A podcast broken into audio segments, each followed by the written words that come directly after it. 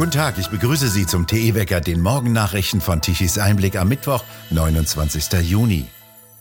Die Bundesregierung will für das Aus von Autos mit Benzin- oder Dieselantrieb in der EU stimmen. Darauf hat sich die Berliner Ampelkoalition gestern geeinigt. Gleichzeitig solle die EU-Kommission beauftragt werden, neue Vorschläge zu machen, wie auch später Autos und leichte Nutzfahrzeuge mit sogenannten synthetischen Kraftstoffen betrieben werden können. Die EU-Kommission unter der Präsidentin von der Leyen und dem linken Kommissar Timmermans will die deutsche Autoindustrie im Rahmen des Green Deals zerstören und hat einen Vorschlag vorgelegt, nachdem ab 2035 Autos mit Benzin- oder Dieselantrieb nicht mehr zugelassen werden dürfen. Das Europäische Parlament hat diesen Vorschlag bereits zugestimmt. Jetzt müssen die europäischen Länder noch zustimmen. Offen ist zurzeit, ob sich genügend andere Länder finden, die diesen Vorschlag aus Berlin beipflichten. Länder wie Polen oder Italien wollen das Aus um zehn Jahre nach hinten verschieben.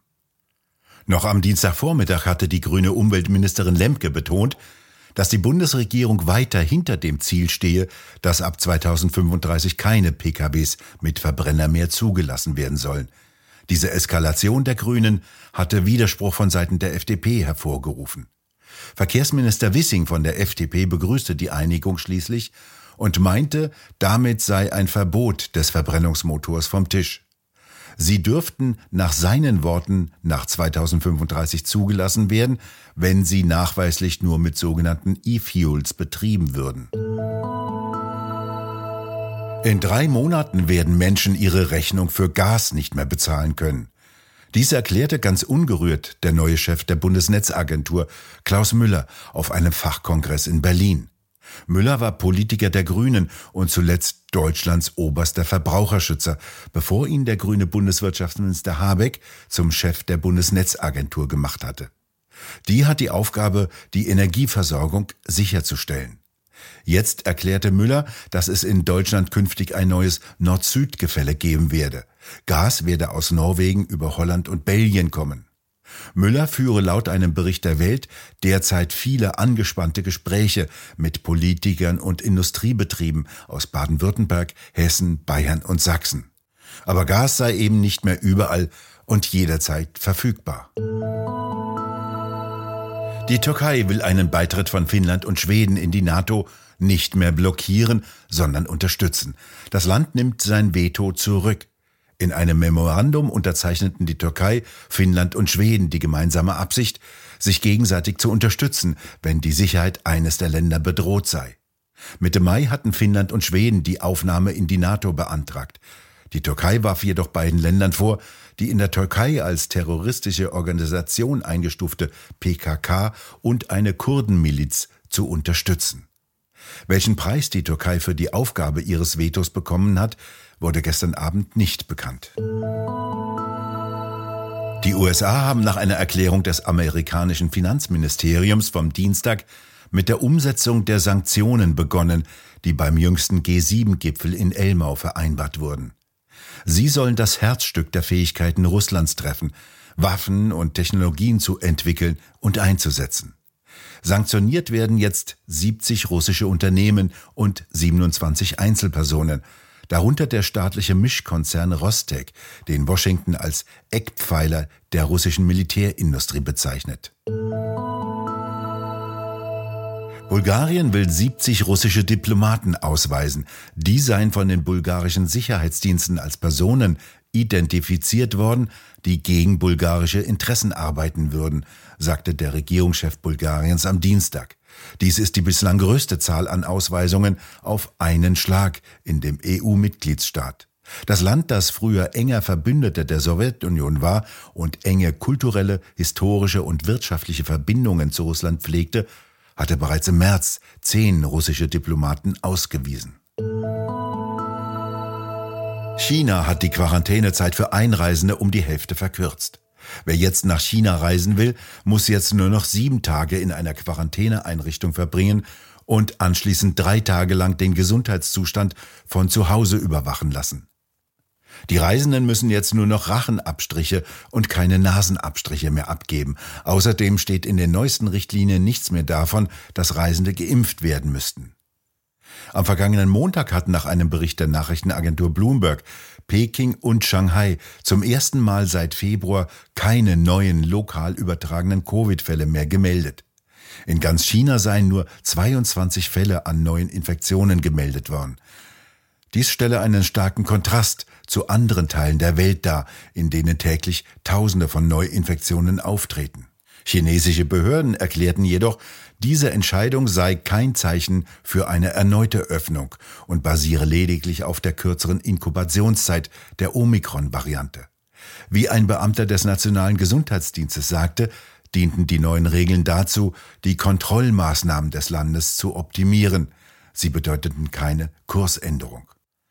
Dieser Schritt wird als das bisher größte Zugeständnis von Präsident Xi Jinping an Investoren und Unternehmen gewertet, die aufgrund der zunehmenden Isolation des Landes nervös werden. Die chinesische Führung hatte den Ausbruch im Frühjahr für besiegt erklärt und die brutalen Isolationsmaßnahmen als völlig richtig bezeichnet. Jetzt erreicht der Krieg in der Ukraine und dessen Folgen auch den Europäischen Gerichtshof für Menschenrechte in Straßburg. Der reichste Mann der Ukraine, Rinat Achmetow, hat Russland vor dem Europäischen Gerichtshof für Menschenrechte verklagt. Das Regime von Präsident Putin habe bei seinem Angriff auf sein Heimatland seine Eigentumsrechte verletzt.